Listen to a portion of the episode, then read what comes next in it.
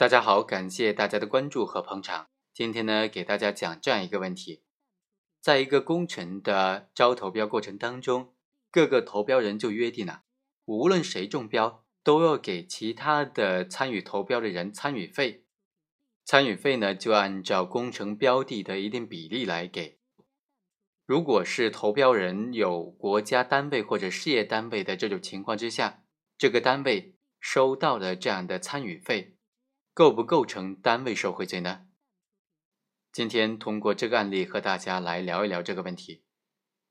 二零一二年的三月份，蒙城县水利局建筑工程队从网上得知有两个标要进行招标。这个工程队的队长李某，为了他的单位能够承建这个项目，就邀请了其他四家单位来参与帮助中标，并且约定，无论是否中标，参与投标的四家单位都可以收到一定的参与费。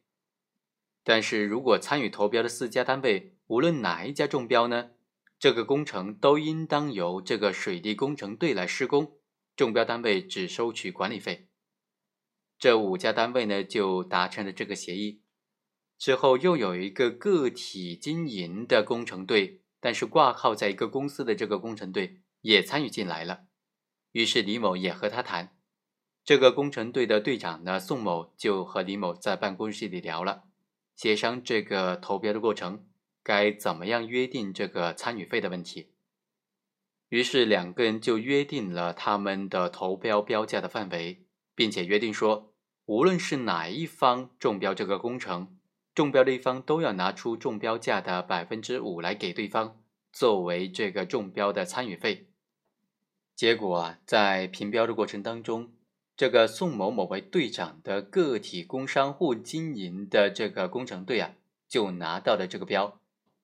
宋某也如约的拿出了中标价百分之五，也就是三十万，打入了这个李某的个人账户。之后，李某也通过银行转账的形式，将这笔三十万元的款项存入了本单位会计杨某保管的单位的账外账，作为单位的收入。案发之后，这个工程队他作为事业单位，能不能构成单位受贿罪呢？就成为控辩双方争议的焦点了。检察院就认为，根据刑法第三百八十七条的规定，国家机关、国有公司、企业、事业单位、人民团体。索取非法收受他人财物的，为他人谋取利益，情节严重，对单位就判处罚金；对他直接负责的主管人员和其他直接责任人员，判处五年以下有期徒刑或者拘役。这就是单位受贿罪。在这个案件当中，这个工程队究竟构不构成单位受贿罪呢？辩护人就认为，被告单位和被告人李某没有受贿的故意。